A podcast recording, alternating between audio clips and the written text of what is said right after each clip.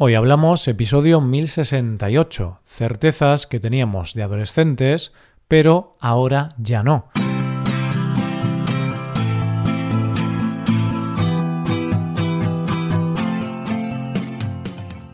Bienvenido a Hoy Hablamos, el podcast diario para aprender español. Hola, ¿qué tal amigos y amigas? ¿Cómo va todo? Espero que todo os vaya genial. Hoy es viernes, así que tenemos dos episodios.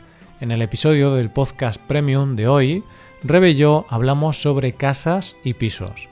Para escuchar ese episodio, hazte suscriptor premium en hoyhablamos.com. Ahora, en este episodio del podcast diario, Paco y yo vamos a mencionar algunas certezas o ideas que teníamos cuando éramos más jóvenes y que ahora ya no tenemos. Vamos a hablar de algunos aprendizajes personales. Hoy hablamos de antiguas certezas.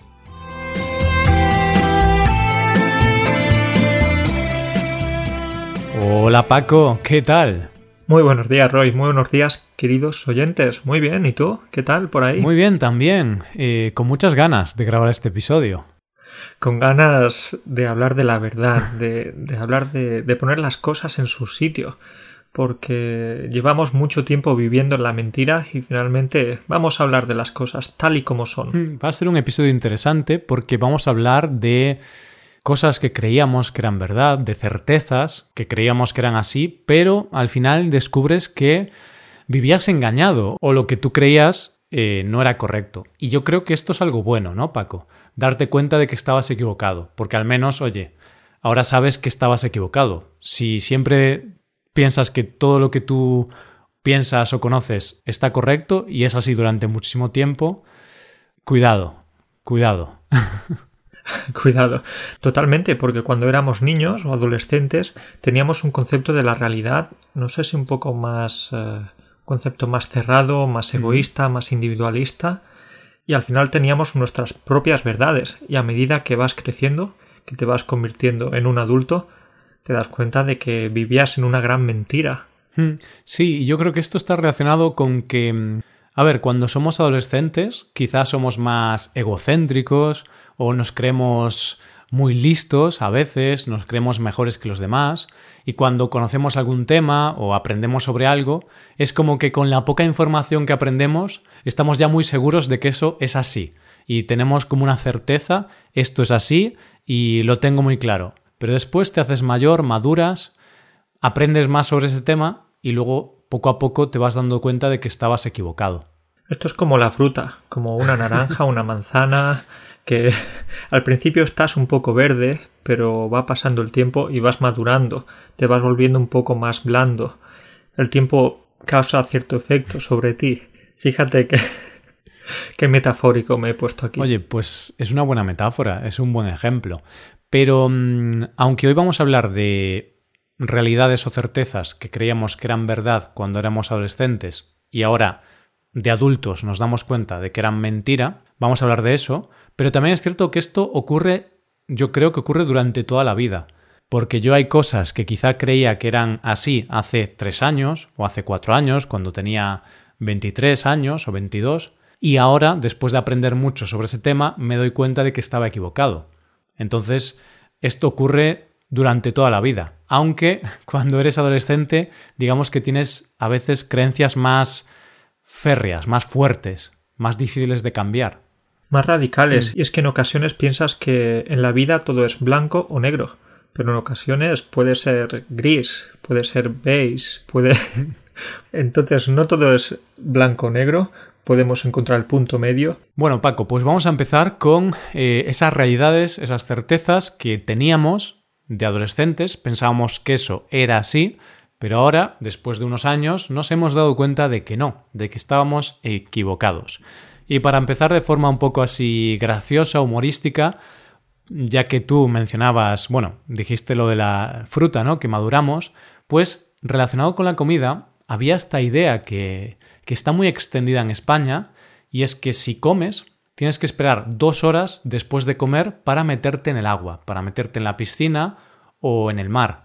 Porque si te metes en el agua, en el agua fría, justo después de comer, te mueres, Paco, se te corta la digestión y puedes morirte.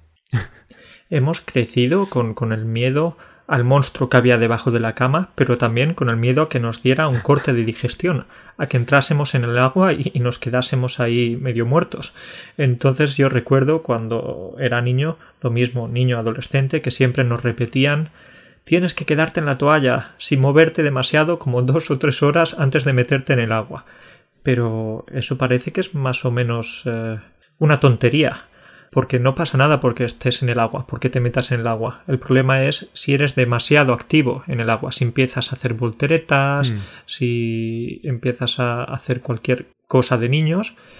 Y bueno, ese era el problema, pero en realidad no había ninguna cosa mala por meterse en el agua. Claro, o el problema también podría ser un cambio muy brusco de temperatura, pero si te metías poco a poco, no pasaba nada. Claro, si de repente te metes en el agua fría del Océano Atlántico que tenemos en, Galicia, que está muy fría, y tú estás muy caliente porque hace mucho calor y te metes ahí de golpe, muy rápido, y te pones a dar volteretas y tal, claro, eso es como un shock para tu cuerpo. Eso sí, pero si te metes caminando tranquilamente, pues no pasa nada, porque tu cuerpo, tu cuerpo está hecho para aguantar eso. Si no, no estaríamos aquí, Paco. Si nuestro cuerpo... Eso es. ¿Qué pasa si un día meriendas y empieza a llover y te mojas? Eso es, la cosa era que, la sangre se quedase cerca del estómago, en el sistema digestivo, mm. y que no se fuese por los brazos, manos, piernas, pies. Eso ya sí que sería un problema si la sangre se va a todas partes. Claro, pero es eso, es algo que para que te dé un corte de digestión por meterte en el agua, tienes que meterte de forma muy repentina, de forma muy brusca.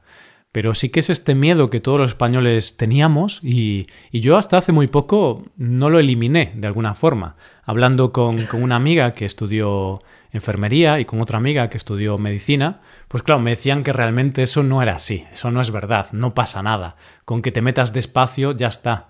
Y fue en ese momento cuando llamaste a tus padres por, teléfono diciéndoles, oye, pero ¿qué habéis hecho conmigo? ¿Qué habéis hecho conmigo durante toda la vida? Que yo quería disfrutar con mis amigos en la piscina y tenía que quedarme en la toalla, ahí, triste, sin hacer nada. Claro, Paco, es que tú piensas qué, qué malas son estas ideas equivocadas, ¿no? Porque pueden afectarte mucho.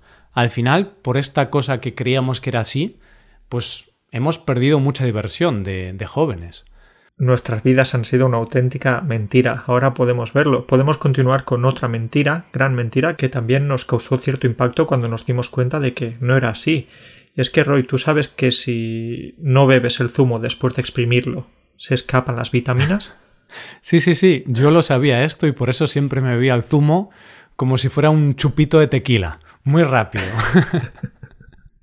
Rápidamente, justo después de, de exprimirlo, no dejabas pasar ni un segundo porque las vitaminas salían volando, se, se, iban, se marchaban. Y esto es muy gracioso porque esto lo creíamos, es decir, creíamos que esto era cierto.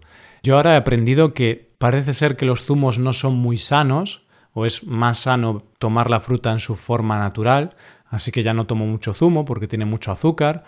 Entonces, ¿cómo cambia las cosas? ¿no? Antes creías que el zumo era muy bueno y tenías que verlo rápido porque si no las vitaminas se escapaban por la ventana, ¿no? Se iban a, casa del vecino.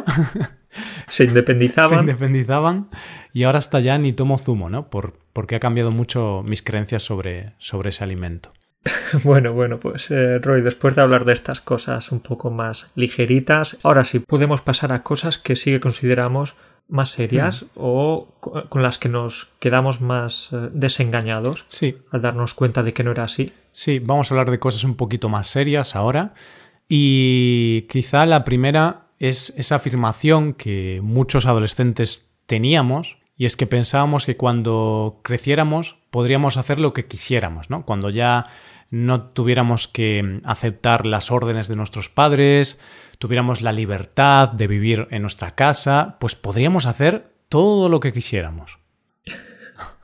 Éramos unos anarquistas, teníamos ese pensamiento de, de, hacer lo que quisiésemos, de, de, que cuando creciéramos, cuando fuéramos adultos, habría ausencia de normas, de leyes, etcétera, etcétera.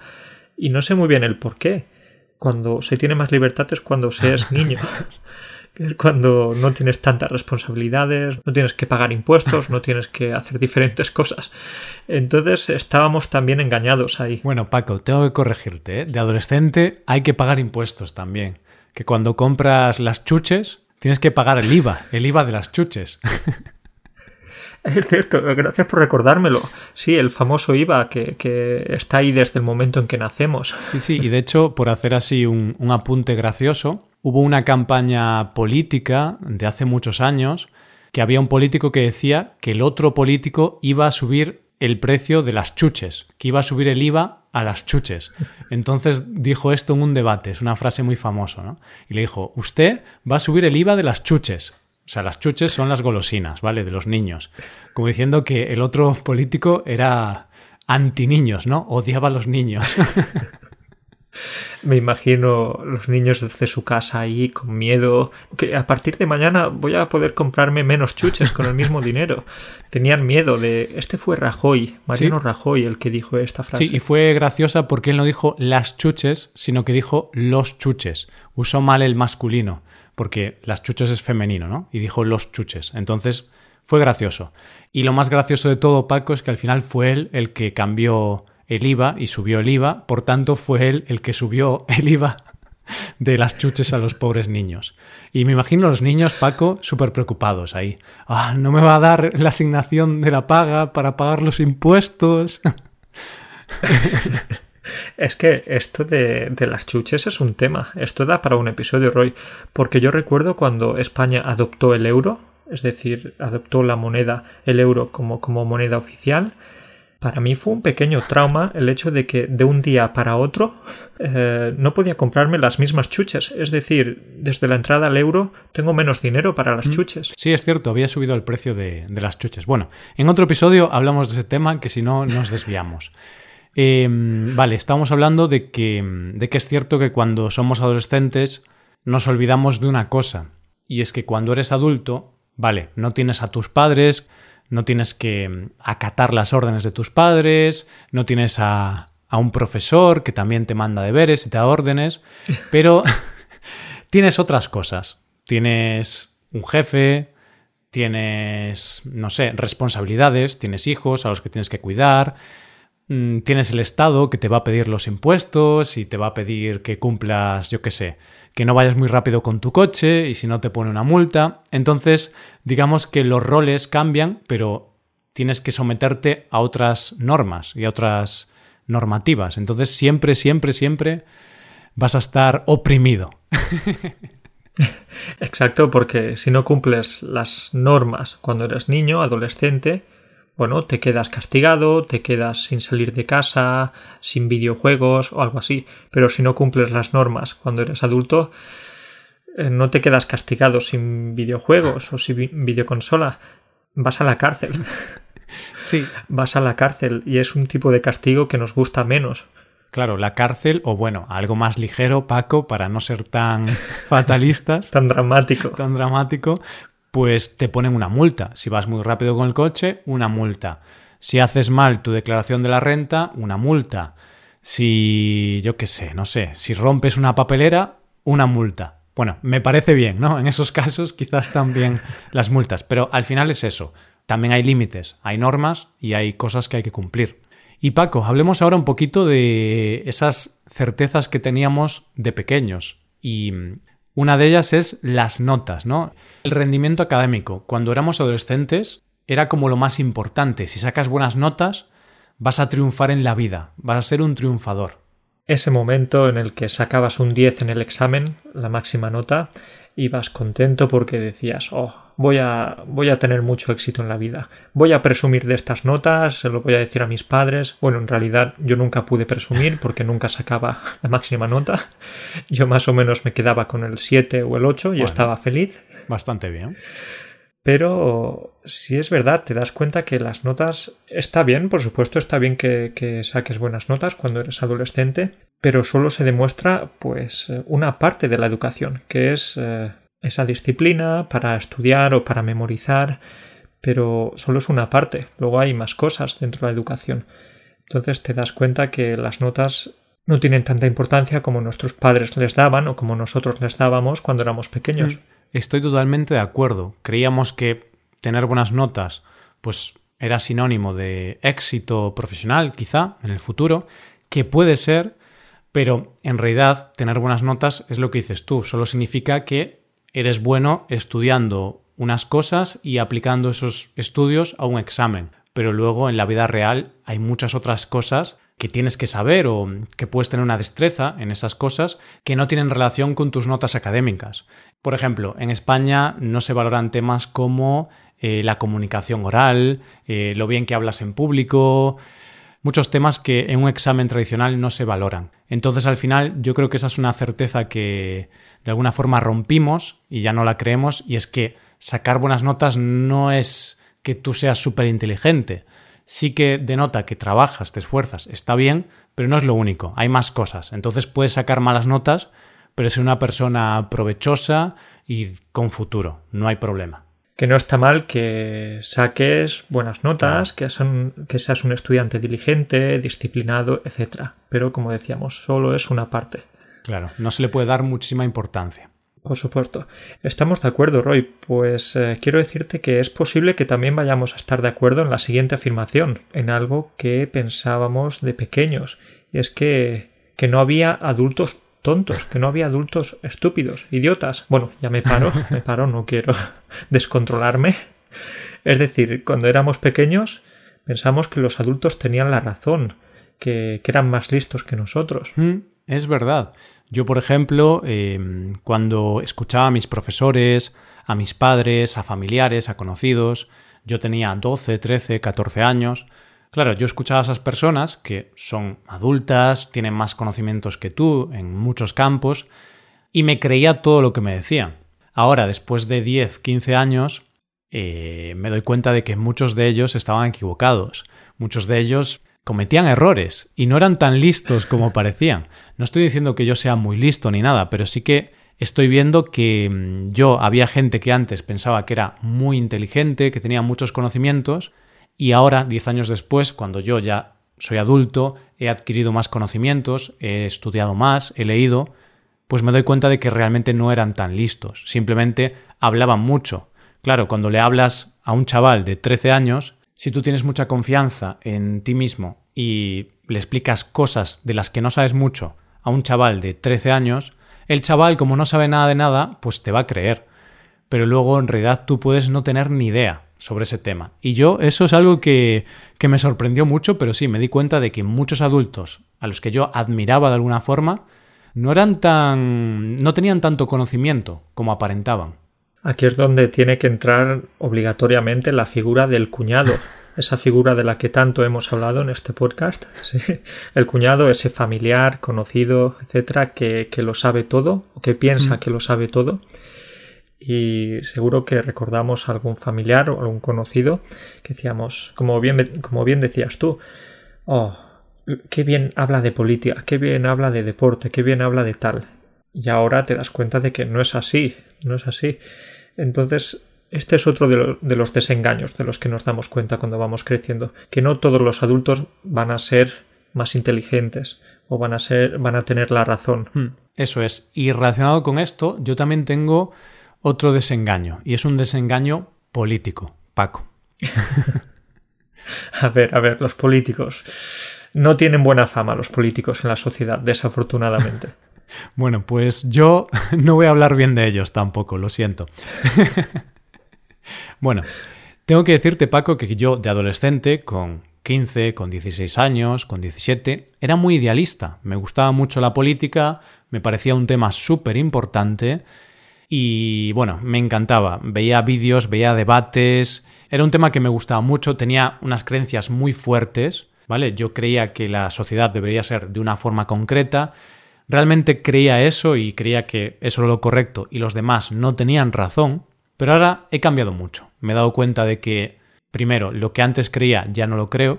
Pero aún así, también ahora lo que he aprendido es que yo puede ser que yo tenga la razón, pero puede ser que yo no la tenga también. Entonces he aprendido a respetar las opiniones de los demás porque nunca sabes si tú tienes la razón o quizá no, o quizá lo tienen los demás, no lo sé. Entonces, eso por un lado. Y luego yo también creía que la política era algo súper importante que podía cambiar la vida de las personas Y ahora mismo no lo creo tanto. Creo que sí, puede ayudar un poco, pero si un político te puede cambiar mucho la vida, lo que yo creo ahora es que si te la puede cambiar mucho, es que te la va a cambiar a peor. Si te la cambia mucho. Claro, sí que hay algunas políticas que poco a poco pueden mejorar tu vida, pero si algún político te va a cambiar radicalmente tu vida, va a ser a peor, no a mejor. Pues, ¿qué puedo decirte? Que estoy de acuerdo con todo lo que dices. Era fácil pensar que los políticos eran una respuesta a todos tus problemas y al final te das cuenta que eres tú quien se tiene que levantar por la mañana o por, la tarde, pero quien te tienes que levantar de la cama, quien tiene que tener una idea sobre lo que quieres hacer, sobre cómo, cómo ganarte la vida y nadie te va a resolver los problemas, eres tú el que se va a resolver los problemas.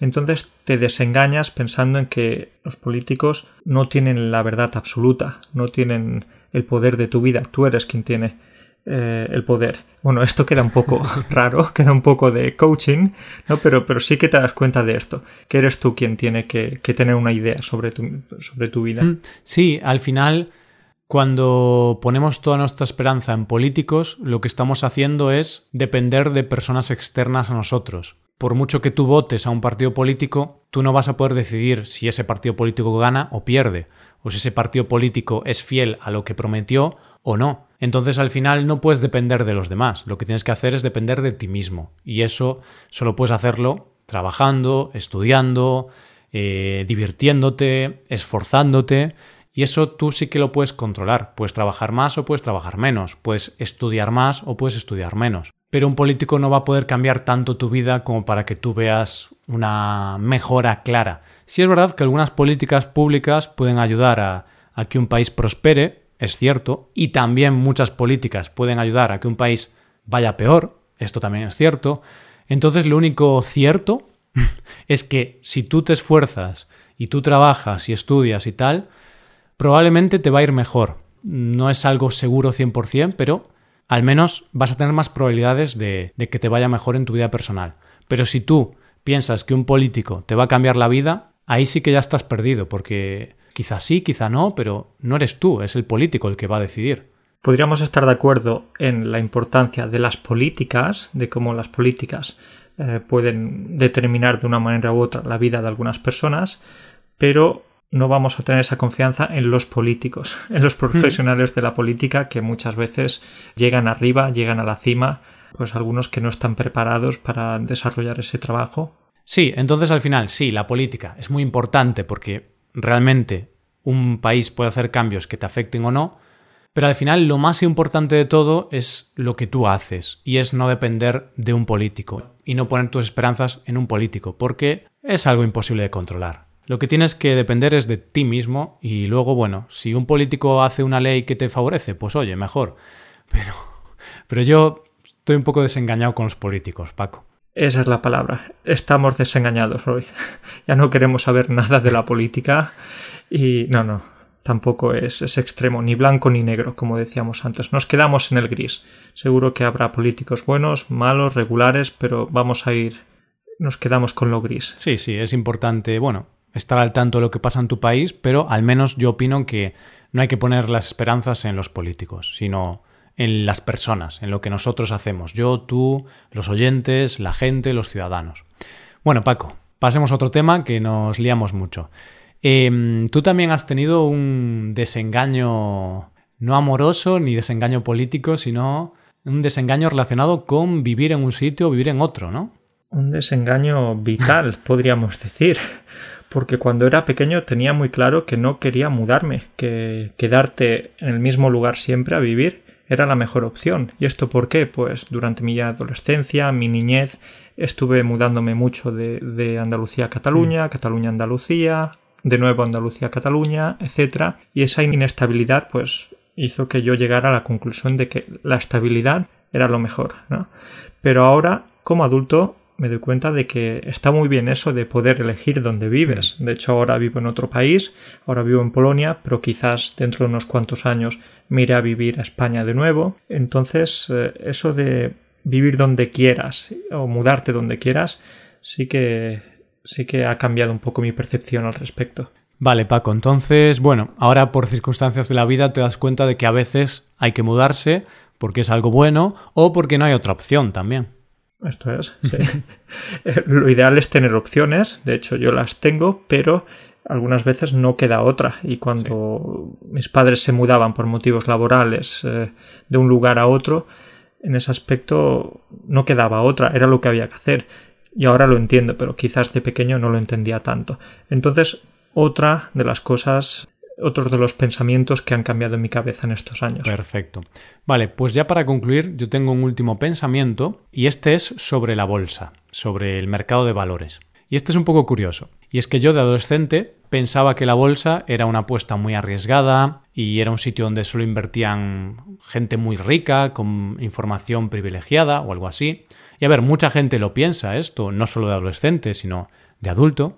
Está bien. Pero claro, yo ahora, después de investigar muchos años sobre este tema, pues he cambiado de opinión. Realmente después de investigar mucho, he llegado a la conclusión de que eso que yo creía no es correcto, es erróneo, y ahora invierto en bolsa a largo plazo y creo que es una buena decisión para, para rentabilizar los ahorros. Creo que invertir en fondos índice de diversos países a largo plazo es una decisión correcta. Entonces, es así algo más concreto, pero es algo curioso. De adolescente pensaba, hola, invertir en bolsa, qué loco. Y ahora ahí tengo todo mi dinero.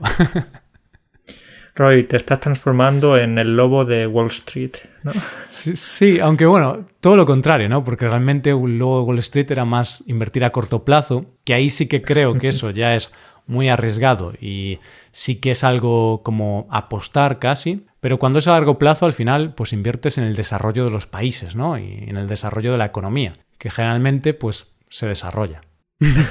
si no, tendríamos un pequeño problema, sí. Exacto. Pues bueno, pues esas son un poco las ideas que teníamos cuando éramos adolescentes y que ahora pues hemos cambiado de idea y ya no opinamos lo mismo. ¿Quién sabe, Paco? A lo mejor pierdo todo mi dinero dentro de unos años y cambio otra vez de parecer y piense, la bolsa es muy arriesgada. Pues puede ser, no te digo que no. Eso también sería muy sabio, porque como decíamos, cambiar de opinión puede estar muy bien. Entonces, por supuesto, espero que, no pierdas tu dinero en la bolsa. Pero si en el futuro cambias de opinión, oye, nada, es lo que hay y, es lo que pasa a lo largo de la vida. No obstante, eh, lo que sí que vamos a hacer es no bebernos el zumo de naranja inmediatamente, podremos dejarlo unos minutos, no va a pasar nada. Y lo que también seguiremos haciendo es entrar en el agua justo después de comer. No va a haber ningún problema. ¿Sí? Esta podría ser la conclusión. Sí, vivir un poco la vida, ¿no? Porque tener que beber el zumo ahí con prisa y esperar tanto tiempo para, para meterse en el agua. Yo creo que esas son las dos peores certezas que, que, tuvimos durante muchos años, las que más nos afectaron. Porque a mí lo de la bolsa me da un poco igual. Pero tener que beber el zumo tan rápido, uff, era un agobio. Está bien que hayamos hablado de nuestras prioridades aquí. Las cosas claras. Tenemos que dejar estos puntos bien claritos. Bueno, perfecto. Pues dejamos aquí el episodio y nos vemos la semana que viene. Lo dejamos aquí, Roy. Un abrazo para ti, un abrazo para todos. adiós.